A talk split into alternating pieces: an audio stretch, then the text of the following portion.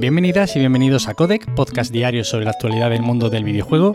Yo soy Nacho Cerrato y la idea aquí es comentar brevemente lo que se cuece a diario en la industria del videojuego en capítulos muy cortitos. Así que si quieres estar al tanto y tienes poco tiempo, te invito a que te quedes por aquí. Y hoy vamos a comenzar hablando del Tokyo Game Show que está a la vuelta de la esquina y los organizadores ya han revelado detalles de su programa oficial.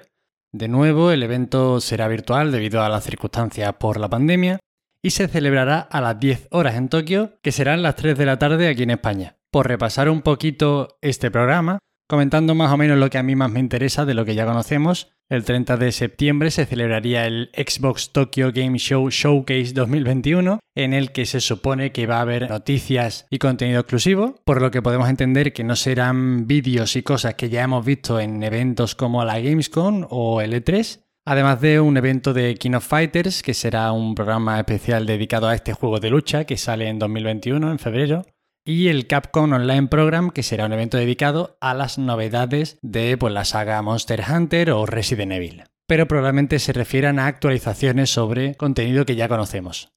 Ya el siguiente día, el 1 de octubre, tendremos los programas de 505 Games, en el que veremos un repaso a las novedades de esta editora, que tiene en su catálogo juegos como Death Stranding, Control o Brothers. No sabemos si habrá sorpresas, no sabremos si será un repaso a juegos ya conocidos. También tendremos el Square Enix Presents. Aquí yo creo que quizá podemos esperar alguna novedad de la saga Final Fantasy. No sé si alguna noticia sobre el 16, no sé si alguna noticia sobre la segunda parte del remake. Habrá que estar atentos. También este mismo día tendremos el de Level 5, creadores de, por ejemplo, Nino Kuni, que es un juego fantástico, que os recomiendo a todos los que os guste el diseño de las películas del estudio Ghibli, porque básicamente es un juego en colaboración con el estudio Ghibli. Y por último, así de lo gordo para este día, Sega Atlus, que pues podríamos ver aquí algo de un nuevo Shin Megami Tensei, de Sonic o de algún persona. El 2 de octubre, para los cafeteros a los que os gusten los Musou. Mi hermano y yo de pequeños le dábamos mucho a la saga Dynasty Warriors, aunque ya hace muchísimo que no jugamos. Pero el 2 de octubre, pues Koei Tecmo tendrá su programa.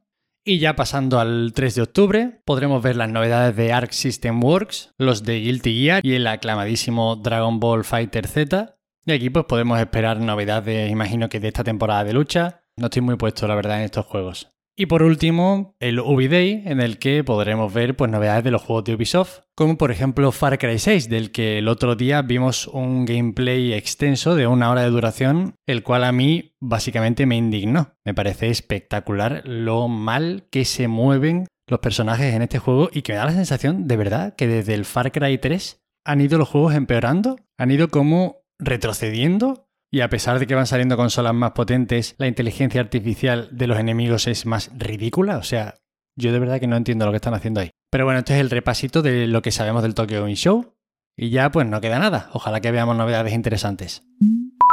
Corea del Sur aprueba una ley que obligará a Apple y Google a aceptar pagos fuera de sus tiendas en iOS y Android. En caso de incumplimiento, deberán pagar una multa que podría ascender hasta el 3% de los ingresos totales en el país. Ojo, de los ingresos totales, ¿eh? no del beneficio. Una multa importante. Evidentemente esto hay que relacionarlo con la guerra entre Epic y Apple y parece ser, bueno, pues que esto está teniendo su efecto al menos en algunos lugares. Este es el primer país en el que se le pone algún tipo de freno al monopolio entre estas dos compañías. Y bueno, Apple en su defensa dice que los usuarios podrían ser víctimas de fraude, perder privacidad como usuarios y que esto acabará desembocando en una pérdida de confianza por parte de los usuarios hacia la App Store, que no contaría con los instrumentos de control adecuados. Y la verdad es que esto me genera mucha curiosidad que se haya aplicado en un país me gustaría poder hacer una comparativa de cómo afecta esto en los resultados financieros de Apple o Google centrados en Corea del Sur. No sé si podremos verlo con esa exactitud.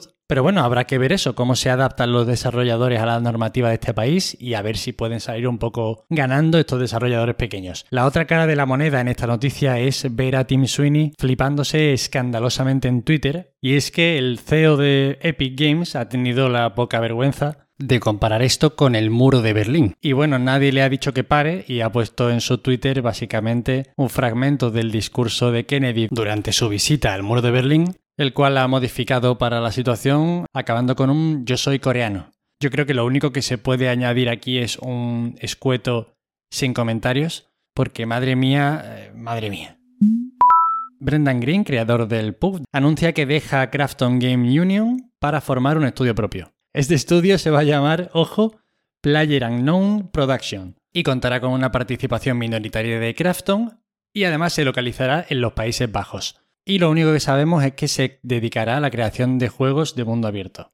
El tema aquí es que sabemos también que existe una división especial de Crafton en los Países Bajos que se llama Pug Special Projects y que Brendan Green lleva dos años dirigiendo un proyecto secreto del que solo sabemos que se llama Prologue. No sabemos si hay relación. Lo que pasa es que vaya tela la originalidad del nombre del estudio independiente de este señor. En cualquier caso, estaremos atentos para ver qué tiene entre manos el amigo Brendan. Y para acabar hoy, Digital Foundry le hace el examen al nuevo modelo de PlayStation 5 Digital Edition y parece ser que no se calienta más que el original. El nuevo modelo de la consola se diferencia en el diseño interno, han cambiado el receptor Wi-Fi, el sistema de enfriamiento o el ventilador, haciendo que la consola pese 300 gramos menos. Es una actualización menor de la que ya hemos hablado. Y bueno, el contexto de que Digital Foundry haya hecho este examen, bueno, se lo hubiese hecho en cualquier caso creo yo, pero es que esto viene porque Austin Evans, un youtuber tecnológico, hizo un vídeo de las dos consolas en el cual, comparando ambas consolas en situaciones idénticas, aunque bueno, el vídeo estaba hecho un poco de forma espartana, el examen quiero decir, pues parecía que la nueva consola se calentaba dos grados más que la antigua. Pero bueno, ya han llegado los de Digital Foundry y han dicho que no, que no hay que preocuparse por esto. Y esto es todo por hoy. Ya sabéis, como siempre, os dejo en las notas del episodio los enlaces de todas estas cosas que he ido mencionando. Cualquier sugerencia, queja o comentario me tenéis en arroba Nacho Cerrato en Twitter. Os agradezco muchísimo, como siempre, que estéis al otro lado dedicándome unos minutitos de vuestro tiempo. Y nos vemos mañana. Hasta luego.